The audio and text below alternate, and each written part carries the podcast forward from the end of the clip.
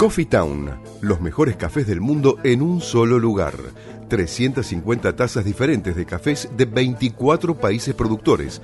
Coffee Town. Disfruta la experiencia en nuestros locales del Mercado de San Telmo, Bolívar 976 y de Plaza Serrano, Jorge Luis Borges 1660. Coffee Town. Venía a experimentar el verdadero café de especialidad. Tu alimentación es un conjunto de hábitos. ANS Orgánico. Elaboración de productos alimenticios y ambientales 100% orgánicos respetando las antiguas recetas que se transmiten de generación en generación. Consultas a través del sitio www.ansorgánico.com. Una sugerencia, una invitación, una cortesía. Esto es la propuesta con la conducción de Adrián Silva en Amadeus 91.1. Bueno, hemos vuelto de la tanda comenzando la Después segunda de esta hora. nota tan, tan emotiva, ¿no? Sí, y seguimos, ¿no? Seguimos. Vamos a estar en un momento en comunicación con Nicolás Wertheimer, que él está a cargo de lo que es el proyecto Pro- Agua Segura. Proyecto Agua Segura. Esto es... eh, Para llegar agua potable a todas partes, exactamente, ¿no? a todo, a agua potable a todo el país. A todo el país. Trabaja mucho con en el Chaco, ¿no? Todos estos lugares. Bueno, estamos tratando de Así hacer la comunicación en vivo. Acá estamos, está ¿no? nuestro equipo. Ya estamos, ¿listo? Buenas noches, ¿cómo estás? Nicolás, Nicolás. buenas noches. Buenas noches, ¿cómo va? ¿Qué, ¿Qué tal? tal? Bienvenido a la propuesta radio, a Radio Amadeus, FM 91.1. Buenas, eh, bienvenido. Sí. Muchísimas gracias, muy contento de estar acá. Bueno, bueno, no sé si nos estuviste escuchando, estuvimos hace un momento con Jero Cabrera, Jerónimo Cabrera, ¿no? Que se dedica a hacer todo prótesis, Prótesis 3D. 3D, así para Qué los chicos. Así que- Increíble, ¿eh? Sí, Todas sí. las cosas que hay para hacer en este planeta, tanto para sumar. Por supuesto. Exacto. Y vos también, vos también estás a cargo de un, estás a cargo de un proyecto de agua segura. Así es, bueno, yo yo soy médico, me, formé acá en Argentina y, y no sé si, si escucharon o están al tanto de que justamente la, el agua es una crisis mundial. Sí. Sí, sí. Y todo lo que somos médicos, enfermeros, y lo vemos desde ese punto de vista, llegan muchísimas familias con temas de la panza principalmente, como diarrea, parasitosis, este baja bajo baja altura en los chicos y demás, eh, y todo eso se relaciona con enfermedades que se vinculan o usan de vector el agua, ¿no? Que-. Y esto es en la segunda causa de muerte, ponerle en menores de 5 años. Es un problema súper, súper grave. Y Sí. a mí me dio ganas de salir del hospital y, y encararlo desde otro lado, desde lo que hoy es Proyecto Agua Segura, que es un emprendimiento social que, que ya trabajó en prácticamente toda la Argentina, incluso fuimos a Uruguay el año pasado, tiene cuatro años, y empezó con una inquietud de por qué no salgo del hospital y evito que se enfermen todas estas personas que se puede prevenir todo Claro. lo que les estaba contando recién. Entonces, si esto es prevenible, ¿por qué no hacemos algo? Bueno, una prótesis es, como se dice, un tipo de prevención terciaria, ¿no? Porque cuando ya tenés el problema, como estaban hablando recién, Claro. eh, según la prótesis te acompaña. En el caso del agua, se puede hacer prevención primaria, Primaria. digamos, antes de enfermarse. Claro, la Entonces, prevención. Exacto, entonces dije, bueno, ya está, salgo del hospital y me aventuré y bueno, fui un loco, le voy a decir la verdad, porque Sí. todos los médicos siguen un camino muy clásico, pero me ahora estoy muy muy feliz con la nueva forma de ser médico que encontré, ¿no? Este, que eso es un gran dilema para todos, encontrar su camino, ¿no? Sí, sí, sí, totalmente. Vendría a ser como una nueva especialización.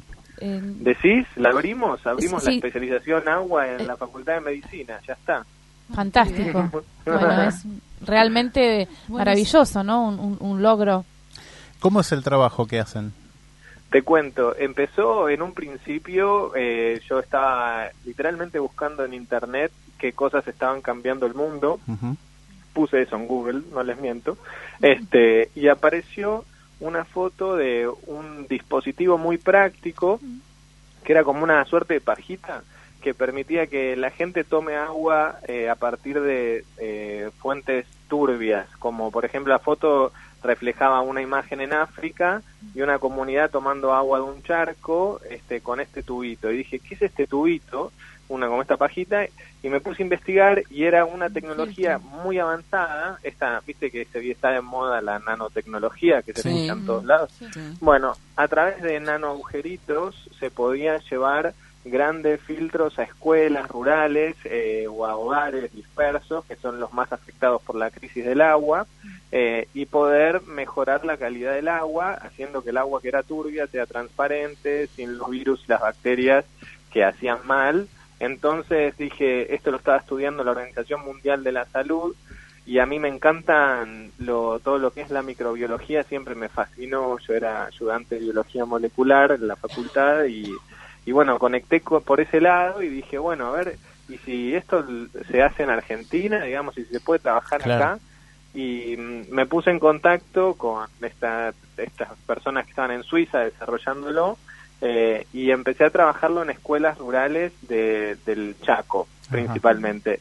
Y era increíble cómo el cambio de color del agua se veía de manera inmediata y gente que había había hervido el agua antes, había usado trapos para filtrar el agua y demás, pero nunca habían visto el agua transparente, digamos, ¿no? sí, sí, sí, fue muy fascinante. Entonces, eso de trabajar con tecnología nos hizo darnos cuenta de que era necesario tener una un pilar de trabajo comunitario muy grande porque es muy importante tener herramientas tecnológicas como la que encontramos, estos filtros con nanotecnología, pero fue muy valioso darnos cuenta del valor de poder agrupar a todos los líderes, a todas las personas de la comunidad, trabajar en, en grupo con, la, con las ONG que estén ahí hace mucho tiempo trabajando, trabajar con los municipios que participen de los proyectos para darle sustentabilidad en el tiempo, incluso empresas que agregan valor en la zona dando trabajo y demás, las involucramos en estos proyectos para hacer un cambio de raíz ahí. Y muchos proyectos educativos, porque, por ejemplo, como dice UNICEF, el 50% del problema está en el lavado de las manos. Entonces, sí, vos sabes que eh, nosotros, uno de los primeros programas, bueno, tenemos ya un año, hoy es el primer programa del segundo año, y los tres, cuatro primeros programas que realicé, hice justamente eh, tres programas consecutivos hablando de la importancia del lavado de manos que existe el Día Internacional del Lavado de Manos. Totalmente, qué valioso y no sé si fue gracias a tu problema, a tu programa, pero te cuento que en cada escuelita rural a la que vamos, los chicos si hay algo que saben es lavarse las manos. Qué bueno. es, este, es un hábito que hay que es permanente, ¿no? De por vida. Eh, la verdad que sí. Y mm, nada, nos puso muy contentos. A partir de ahí nos encontramos con otras eh, otros desafíos más allá de los talleres educativos y la tecnología avanzada para el filtrado de agua. Nos encontramos que había lugares que no tenían agua y tuvimos que hacer alianzas para hacer, por ejemplo, infraestructura y construir cisternas para captar el agua de lluvia o algunas protecciones de vertientes donde el agua surgía directamente de la tierra. Claro. Entonces tuvimos que desafiarnos a nosotros mismos y ampliarlo hacia un lado más en infraestructura que en tecnología eh, innovadora, digamos. Claro. Este, y hace poquito el proyecto creció tanto a nivel social, eh, digamos, generó una escala muy grande. Estamos, más de 100.000 personas ahora pueden acceder a agua segura desde que empezamos y es hace poquito este que empezó a resonar en las zonas urbanas y vos viste la temática de agua como la huella hídrica y que es un nosotros en Argentina tal vez consumimos mucha agua por persona por día en relación a otros. Entonces empezamos a trabajar sobre el recurso del agua como si mi paciente ahora ya no fuese solamente aquel que venía eh, o que buscaba prevenir de las enfermedades, sino como si el paciente fuese también el medio ambiente y poder transmitir las herramientas necesarias para cuidarlo. Y, por ejemplo, como algo concreto, algunos edificios de la ciudad ya están desarrollando sistemas para juntar el agua de lluvia y evitar que algunas eh, actividades como regar o lavar autos se haga con agua potable y se pueda hacer con agua de lluvia. Así que estamos trabajando algunos de esos proyectos y bueno, nada, eh, ahora soy un emprendedor médico eh, que trabaja con el agua, qué sé yo. Eso es maravilloso, perdón. Sí, sí, sí. Eso es maravilloso, Nicolás, porque eh, ojalá que se digamos, que exista una concientización global de esto, porque no es, digamos, es algo más que importante, diría fundamental. Yo, a, mí en particular, tuve una experiencia de estas que, vos comentabas, eh, de a partir de consumir, empezar a consumir, yo tomo agua exclusivamente, soy del agua nada más, y, y, siempre había tenido como muchos problemas de, digamos, de estómago, gastritis y demás. Y lo último que, dije, voy a probar con esto y, digamos, empecé a tomar agua, a consumir agua eh, filtrada y, demás. Y me cambió absolutamente, no tuve más más este problemas eh, estomacales aparte digamos de acompañarlo con otros tratamientos no pero digamos fundamentalmente el consumo del agua segura del agua filtrada y que se nota, digamos, la diferencia en el sabor de las cosas y demás. Eh, me ayudó al 100%, ¿no? Y no tengo ningún inconveniente. En particular, después de, de, operada de vesícula, eh, no podía consumir agua de la canilla. Porque no, no la digería. Eh, no, a mí la gente me decía, ¿cómo no digerís el agua? ¿De qué estás hablando? No, no la podía digerir no la podía digerir. Entonces, a partir de ahí, después con el tiempo me di cuenta que tenía que ser agua mineralizada y hasta por ahí nomás, porque algunas marcas sí y otras no. Y últimamente, cuando fue esto de que vinieron toda esa, esa gran cantidad de camalotes al río, tenía un nietito recién nacido y dije, no, voy a poner un filtro porque eh, esto no es seguro desde ningún aspecto y desde ningún punto de vista. Y varía absolutamente. Eh, todo. Y desde que tengo el filtro, eh, tengo que reconocer que ahí sí pude tomar agua hasta empacharme si quiero. Ahora sí. sí. incluso cocinar con Sí, cocinar, cocinar el sabor, enseguida, enseguida, sí, sí, Por completo. Qué amplio, ¿vieron? Empezamos hablando de ponerle el hospital por un caso de, y ahí terminamos hablando de los camalotes o de que falta el agua en el Gran Chaco, ¿no? Es que eh, sin agua. es un gran desafío. Sí, es que sin agua no se puede vivir. No. Totalmente. Bueno, está en nuestro peso, no sé, entre 60, 65, 55% de nuestro peso mm. es, es agua. Es agua, exacto. Sí, sí, sí, sí, tal cual. No, y aparte, bueno, esto también que ustedes hacen de concientizar el hábito de tener, de tomar agua, agua segura, ¿no? Este, en el sentido justamente de ir previniendo muchas cosas, porque una cuestión de órganos y cuestión estomacal, ¿no? También viene a veces a raíz de que la gente no, no se hidrata. Sí, no se hidrata o se mal hidrata, digamos, que consume aguas que no, que no son seguras, ¿no? Que, bueno que sea que esto sea una herramienta que, que sea accesible para todas estas digamos, para toda la gente que normalmente no tiene acceso al agua potable. El, material que ustedes están utilizando como filtro o como bombilla sería un sorbete. Este, ¿Eso es un descartable o eso tiene una durabilidad? ¿O también se puede hacer en Argentina? Fue, el sorbete fue como un puntapié porque es muy llamativo, incluso lo usan, no sé, más de un millón de escaladores en el mundo trabajan o compran ese dispositivo o, o distintos otros, eh, más que escaladores, ponerle cuando se van a pescar, o el mundo del aire libre usa ese dispositivo, porque en el mundo social eh, se tiende a trabajar con la misma tecnología, pero tiene como una forma más de hogar, como si fuese un filtro hogareño o un dispositivo grandote para una escuela. Este, y lo que permite, mira, eh, su funcionamiento lineal alcanza entre 3 a 5 años y después solo requiere cambiar un cartucho mm. porque a nivel mecánico esos agujeritos se van tapando con el tiempo. Entonces requiere cambiarlo. Mm. Y se está innovando cada vez más. Acabo de volver de, de un viaje por dos razones. Este, uno fue, bueno, hay parte de esto de ser emprendedor, hay muchas puertas abiertas para emprendedores en el mundo y eso lo comparto, como por ejemplo yo me sumé a, a la red de emprendedores del Foro Económico Mundial, como eh, y me llevaron a China y estuve trabajando ahí con un, un suizo que desarrolló un filtro que acabo de volver de Europa porque mm, fui a visitarlo de alguna manera en el contexto de otra comunidad de emprendedores que es la de Chivas, eh, que promueve, viste la marca de whisky, promueve que emprendedores generen impacto, entonces me invitaron y fui de nuevo, hay mucho viaje, si te vuelves emprendedor de repente hay mucho viaje, hay que estar preparado. Este, Y volví con tecnología súper avanzada que permite que a partir de la proteína de vaca de leche estabilizada, papel y carbón activado, se pueda filtrar el agua tanto sus metales pesados como los microorganismos. Entonces, esto que le estaba contando recién era lo de la nanotecnología, es material inorgánico, pero esto que les conté recién mezcla un poquito entre el carbón activado y algo biológico, ¿no? Exacto, sí.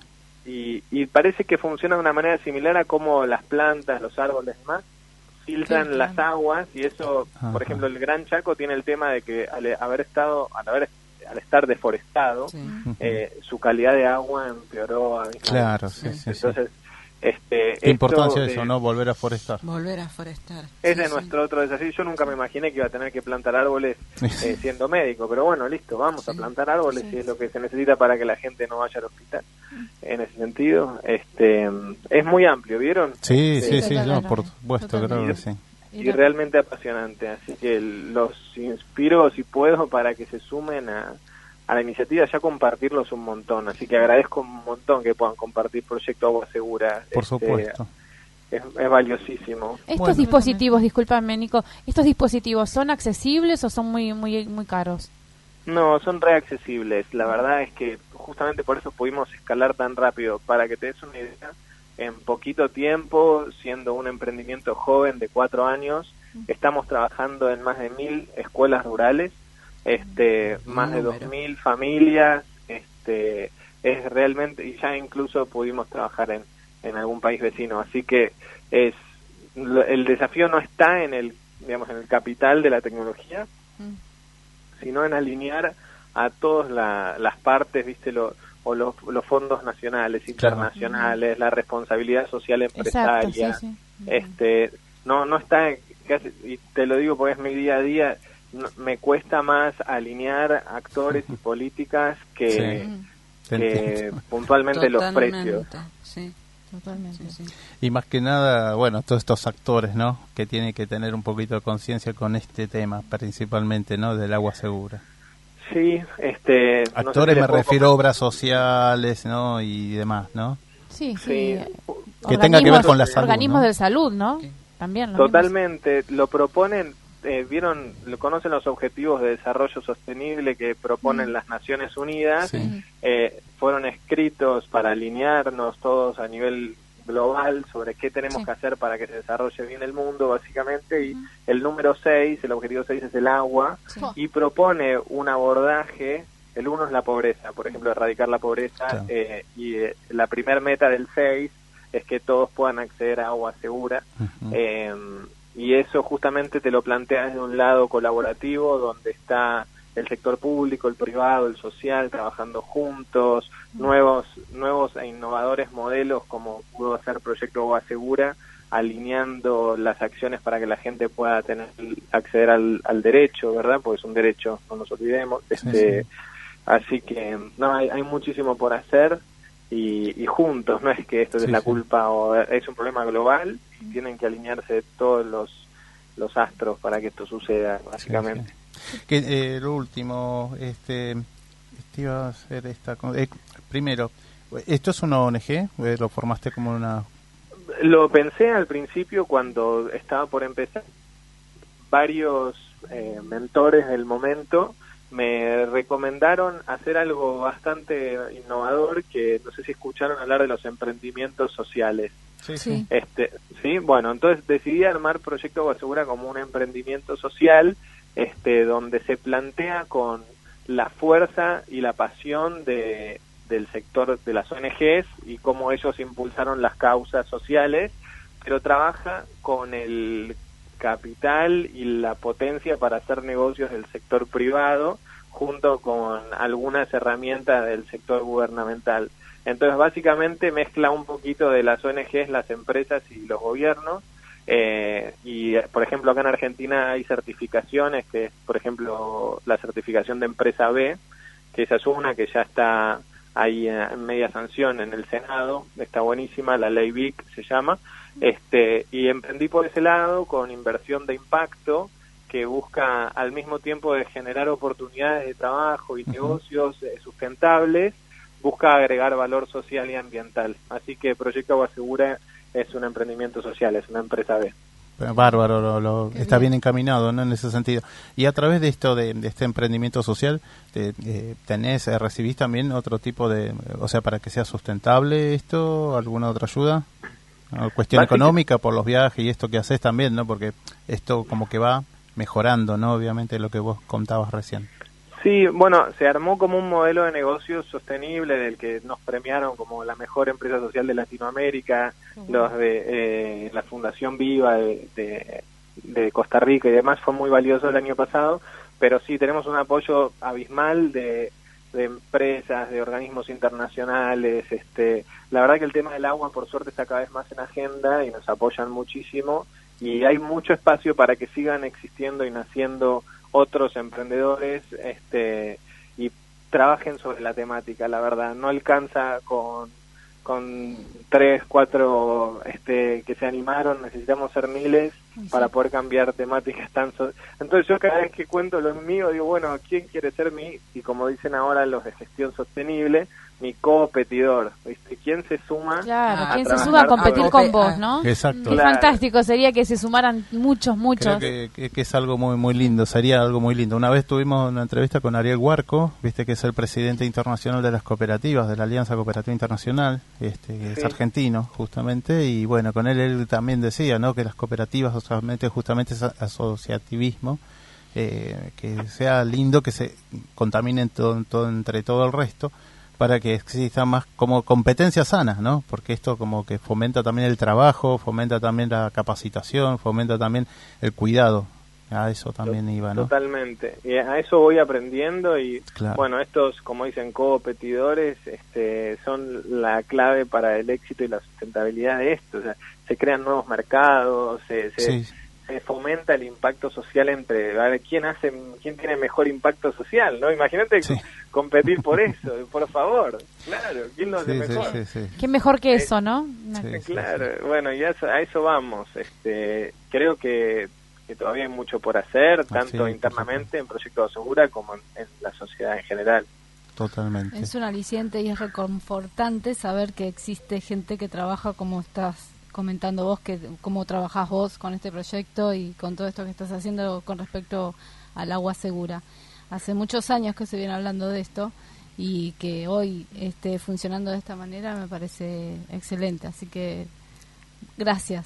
Gracias Nico por compartir esto y bueno, por todo este proyecto. Y bueno, eh, proyecto, ¿no? Agua Segura, está en las redes, ¿no?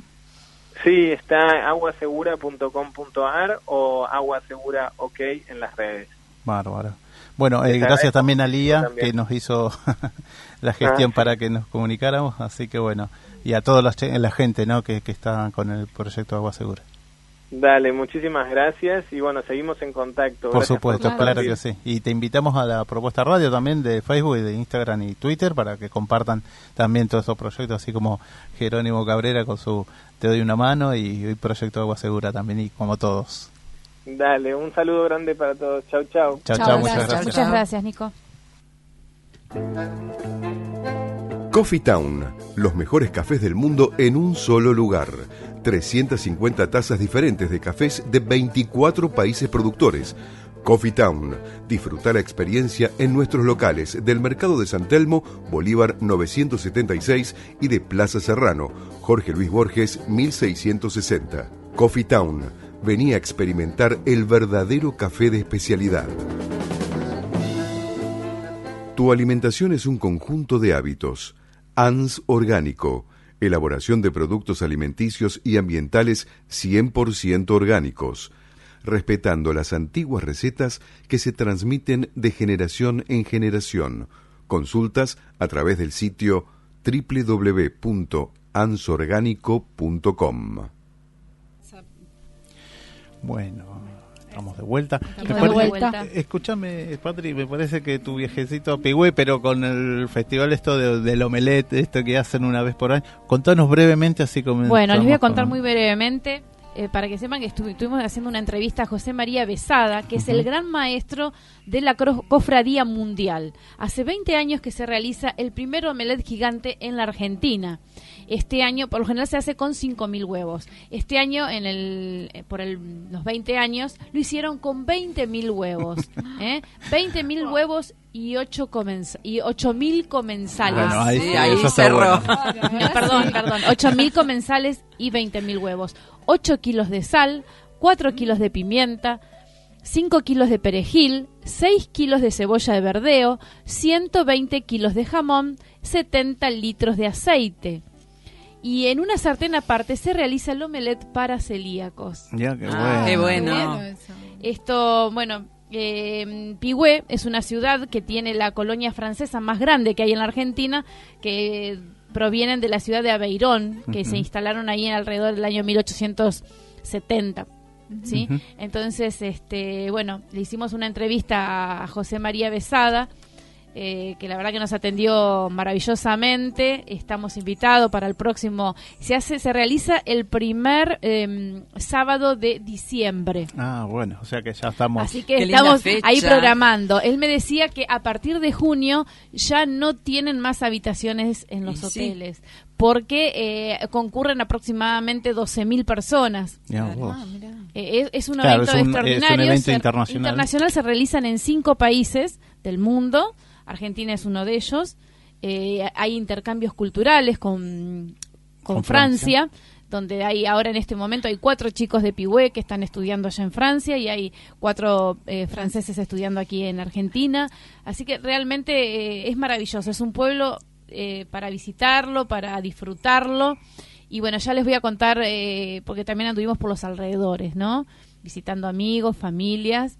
Y bueno, vamos, les voy a contar la semana que viene, hoy vamos a escuchar, creo si tenemos un tiempito, no, la semana que viene vamos a escuchar la nota que le hicimos a José María Besada, que nos va a contar todo esto. Son 10 minutitos muy lindos. Exactamente, que maravillosos. Y después les voy a contar un poquitito también de, bueno, de, de, las bodegas que hay en Saldugaray, ¿eh? Eh, todo lo que es la, la comarca de de las sierras, de la ventana, ¿eh? Es un lugar maravilloso donde está Villa Ventania, un lugar realmente paradisíaco. Lo único que escuchas son pajaritos, aire libre, sol y, silencio y paz.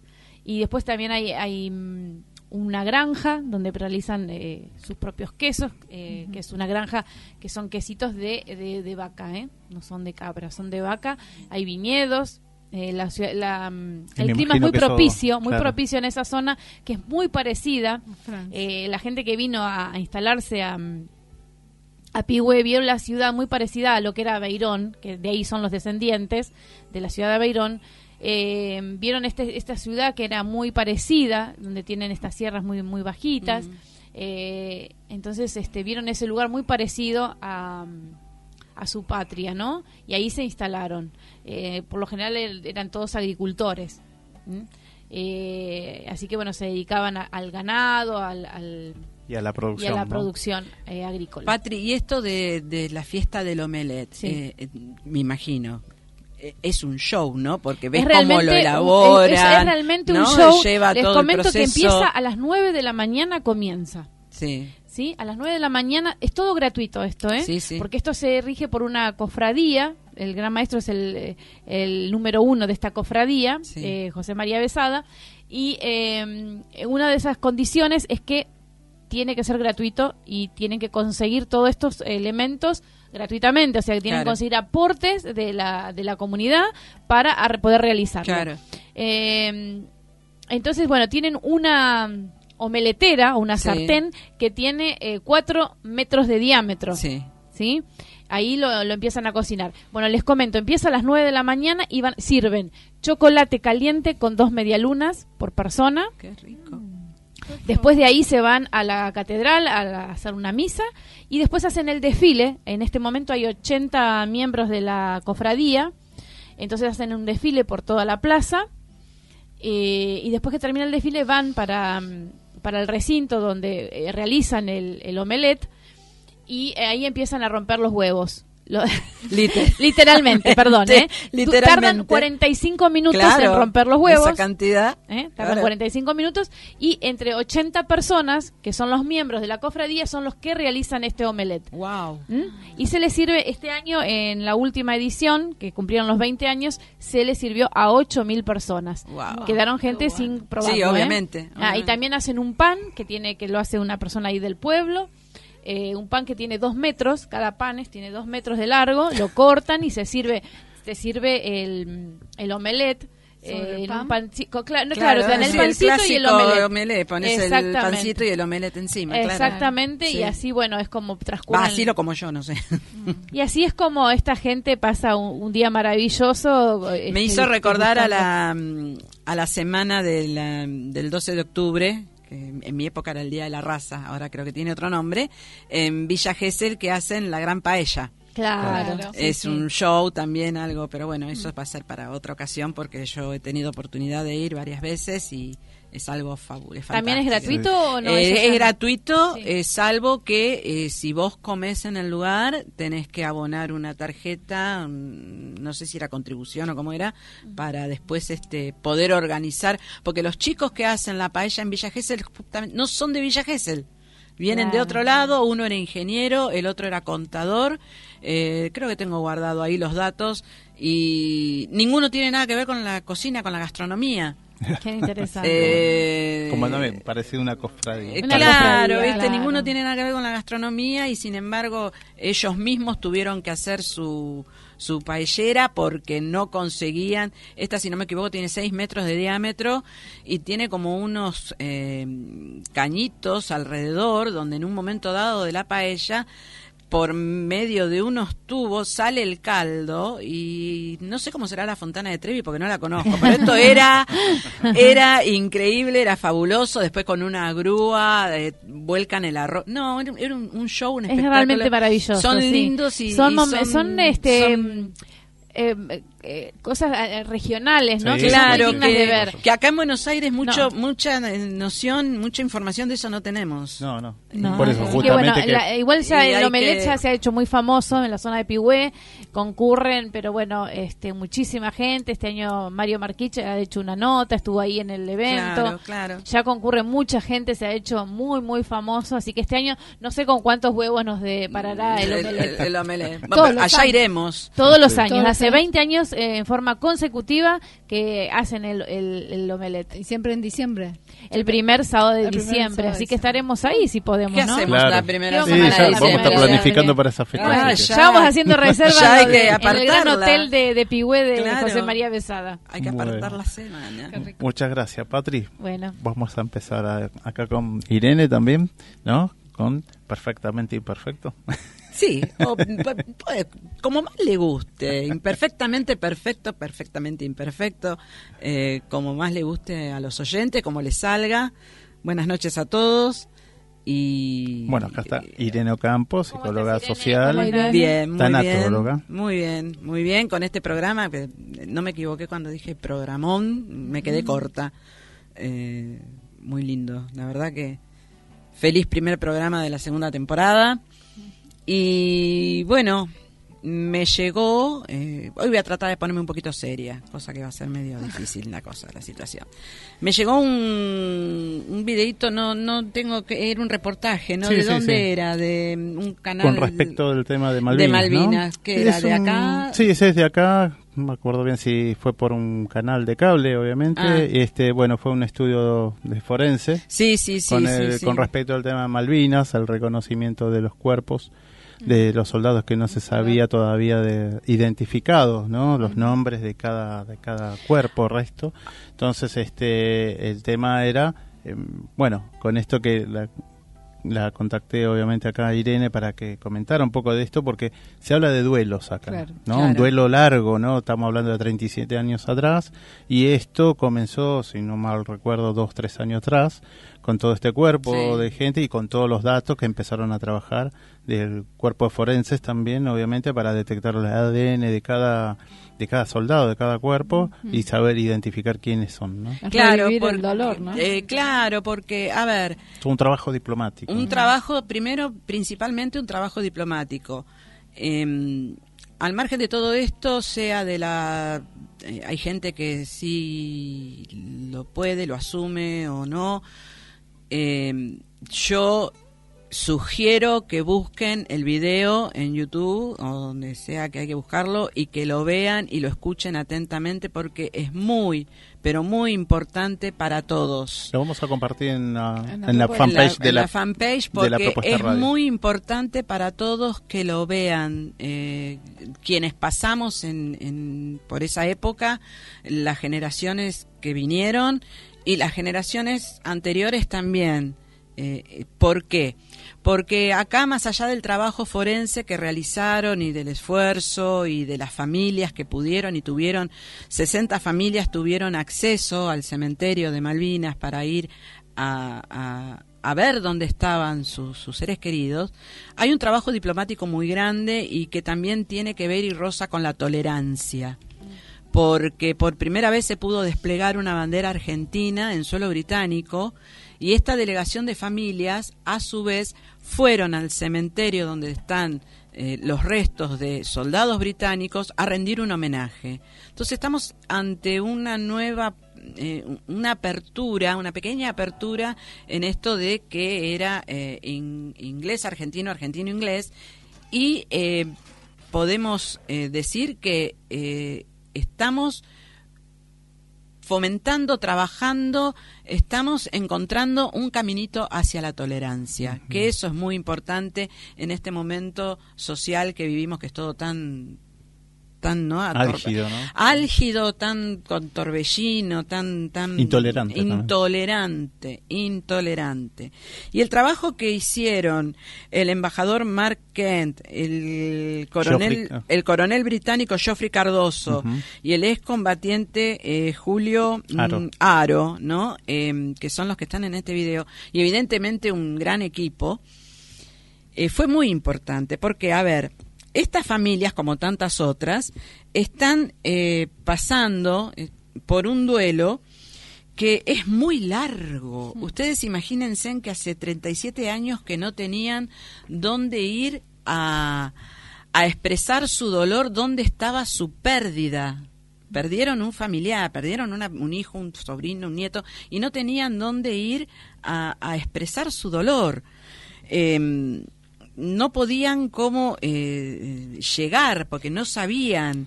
Esto se conoce y en el mismo en el mismo video lo lo tratan como duelo congelado o duelo retardado.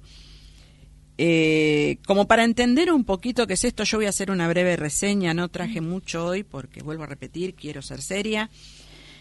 Cuando hablamos de duelos, eh, que ya sabemos que nos referimos a pérdidas que pueden ser materiales, que pueden ser personales, etcétera, etcétera, tenemos unas cinco fases, todos, todos, indefectiblemente, todos los duelos tienen cinco fases, que son, primero, la negación, cuando la persona no acepta la realidad, no acepta la pérdida en sí.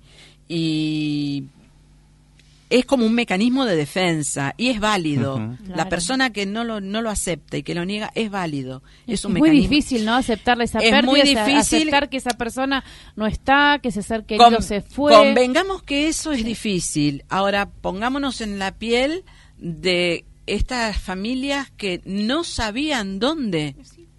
Totalmente. Eh, es difícil para uno no sabes ni dónde está ni, qué le pasó y vivís con esa esperanza de que regrese de que esté en algún lugar bueno, esa ilusión precisamente precisamente en este video eh, comentan de una mamá de un, de un familiar que decía yo todavía tenía la esperanza que fue una de las de las familias que llegaron yo tenía una esperanza de que mi hijo se hubiese subido un barco y hubiese hecho su vida en otro país en otro lugar y que algún día volviera a tocarme el timbre es esa fantasía. hoy hoy cierro este ciclo porque sé que está acá, ¿no es cierto? Eh, siguiendo con esto de las fases, después viene la cólera y la ira, la bronca, la bronca el dolor, porque a mí, ¿no? Y todo eso. Eh, en, en estas fases de duelo viene la negociación, cuando uno negocia con, bueno, yo voy a hacer todo el tratamiento si Dios me concede o, el universo me concede un poquito más de...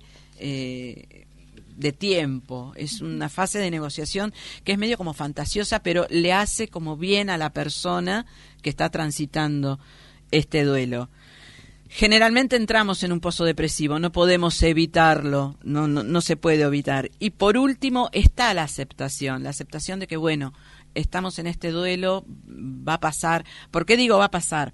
Porque hay diferentes clases de pérdidas, ya sabemos, volvemos a repetir, pueden ser materiales, pueden ser personales. Están las pérdidas relacionales, que tienen que ver con pérdida de personas, ¿no? Las pérdidas de capacidades, una persona mm. que pierde una capacidad física, transita un duelo, transita un duelo porque puede desde como hoy eh, faltar un miembro o perder capacidad de su cuerpo para hacer alguna tarea. Esa persona transita un duelo y no todos estamos preparados para comprenderlo. Estás entero, sí, pero tiene una discapacidad que no le permite ser entero. ¿No es cierto? Las pérdidas materiales, como ya sabemos, la pérdida de la casa, la pérdida del auto, que son ínfimas, pero para la persona es importante. Sí, obviamente. tiene, un grado de tiene un grado de importancia para la persona. Cada uno lo tomará a su, a su manera. Obviamente. Y las pérdidas evolutivas, que son los cambios de la etapa de la vida. A ver, ¿qué estás hablando? Y cuando llegan, el, pasamos los 50. la crisis de los 40, los, 50, las canas, las arrugas, los kilitos de más, la jubilación qué tema.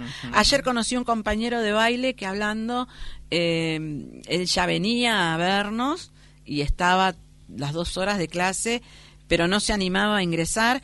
Entonces yo ayer con un poquito de caradurismo eh, típico en mí le pregunté si él estaba solo si era solo porque me era llamativo me hacía ruido que una persona estuviera dos horas viendo cómo el resto hacemos monerías, digamos. No, mentira, aprendemos a bailar. Y me confesó, sí, este, soy una persona sola, nunca me casé. Y ahora que me jubilé, la palabra clave, me jubilé, mm. tengo que emplear el tiempo en otra, cosa, para no quedarme en casa y, y, deprimirme. O sea, lo tomó muy bien, entonces, bueno, estuvo averiguando y cayó en nuestras garras. Bueno, pero bueno, ha sido una persona que ha tenido eh, tenido esa, esa voluntad, porque hay gente que la voluntad y se, la queda, se queda atrás, la voluntad y el entorno y el entorno familiar, porque él que lo apoyaron. que era que lo apoyaron y que eran muchos primos, entonces se ve que tenía un entorno familiar muy rico y bueno, sí, lo apoyaron a que saliera a buscar eh, otro tipo de, de, cosas, ¿no? Sabemos que no todas las eh, pérdidas generan duelo, algunas personas lo, lo tienen, otros no, esto ya lo hablamos. Entonces, nos llega la pregunta, ¿no hay un solo duelo? No. No. Y ahora Vamos atravesando varios, ¿no? A lo largo de nuestra vida. Ahora te voy a decir por qué. Porque hay un duelo anticipado, que se llama duelo anticipado, que este se da cuando en la familia o en el seno familiar hay una persona con una enfermedad terminal y que es mucho tiempo. A ver, enfermedad terminal no es que la persona va a fallecer dentro de 72 horas. Claro, no, obviamente. Una enfermedad terminal lleva su tiempo y puede ser muy larga. Sí, puede ser uno, mm. dos años, tres uno, años. Uno, dos años, tres años puede ser muy larga. Y el el entorno, el que está con él, vive y empieza a hacer un duelo anticipado de esta situación. Y cuando llega el momento es muy deteriorante, es muy estresante, es muy doloroso, es muy doloroso y esto del acompañamiento terapéutico, que es otra ah, rama, y de la psicología y del apoyo y de la contención. Exactamente, que tiene que tener toda la familia. volvemos, volvemos al origen, el huevo y la gallina, volvemos al origen. Porque no todos están preparados para estar, eh, como dice mi profesora, como decía mi profesora y hoy colega, está el que se va a quedar, está el que no va a entender nada y está el que se va a rajar a veces el, rajarse es una manera de defendernos, ¿no es cierto? No es que no, es de aparte no de defenderse es que no de no eh, aceptación. No, que no puede, no puede, no puede aceptar. no puede. De miedo también. Las familias que estuvieron en, que estuvieron en mal vida tienen un duelo retardado que es similar al duelo normal, pero es un duelo ausente y acá está la, la madre de todo. Estas familias tenían la ausencia de dónde ir a llorar su pérdida, de dónde ir a depositar su dolor. Un duelo ahogado. ausente, ausente, porque no está. No está, no se pudo hacer. No está. No, no, podían porque no, se sabía. No se sabía. Entonces, este trabajo que hicieron entre la embajada y el equipo este de, forenses. Eh, lo declaran como humanitario. Humanitario, es declarado humanitario, porque estos chicos estaban en fosas comunes. o sea, a ver, vamos a ser realistas y muy crueles. Juntaron, eh, pusieron en una fosa, juntaron, eh, pusieron en otra. Esta gente se dedicó a desmenuzar, a, buscar ADN, eh, medallita, anillito, en, el mejor de, en el mejor de los casos un DNI encontraron o una o una carta y ahí empezaron a investigar y a buscar a quién iba dirigida esa carta y quién podría ser. Es un trabajo impresionante, increíble, que muy bien tiene el reconocimiento de eh, humanitario, internacional. Eh, tendría que tener el reconocimiento universal porque, eh, y creo que lo van a seguir porque todavía faltaban, dentro de lo que es el cementerio en Malvinas, faltaban identificar más identificar eh, más y los mismos británicos estaban eh, asombrados de este trabajo y el apoyo que le brindaron permitiéndole más, de acá el tema es como con el tema de los barcos que, que se hundieron. Ahí es muy difícil que se vuelvan a recuperar esos cuerpos porque esos cuerpos ya están, están degradados. Exactamente si no se pueden recuperar. Así que lamentablemente, va a haber gente que no pudieron hacer su duelo que va a seguir, y no lo van a poder hacer nunca que va a seguir en este duelo congelado en este duelo ausente. Qué tremendo no para es una terrible para una madre un padre un familiar para cualquiera eh, no tener dónde ir a depositar su dolor porque no no no lo tiene. Y aparte que como te digo queda esa esa ese resabio de esperanza de como vos decís, por ahí se salvó, usó un salvavidas, se fue y está en otro país. Perdió la memoria, no se acuerda. exactamente. Eh, no quiere volver. Eh, ¿Cuántas cosas nos hacemos en la cabeza? ¿Cuántas historias que, bueno, nos atraviesan? Un montón de, de, preguntas, que, no tienen, respuesta. Tal cual, así es, Por, esto el por eso el nombre de duelo ausente, no hay respuesta, no, hay, no, no, no tenemos dónde. Bueno, Ire, tenemos lo del autismo, lo hacemos la semana que viene. Lo del autismo la semana que viene, eh, que ya estuviste ayer. Y aparte del autismo, la semana que viene mm, quiero hablar del amor. Pero no, de la, no del amor, este, las películas, el noviazgo, y quiero, eh, un atrevimiento de mi parte, quiero convocar a que en un papelito, en cuatro líneas, se deliren brevemente qué es el amor para cada uno de ustedes y para cada uno de los que nos están oyendo y se animen a llamar y me cuenten. Para mí el amor es...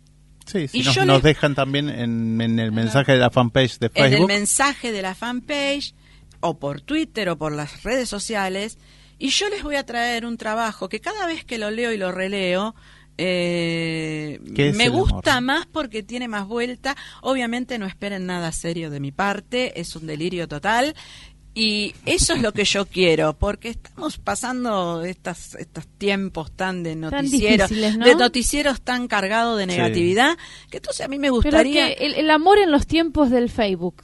El amor 2.0, no sé, como quieran llamarlo, pero como me enseñaron, delírense, no me vengan con la mariposita en la panza, los bombones, ¿eh? no, no. Eh, delírense, busquen eh, cuatro palabritas, cuatro frases. El amor para mí es esto y quiero que me lo cuenten.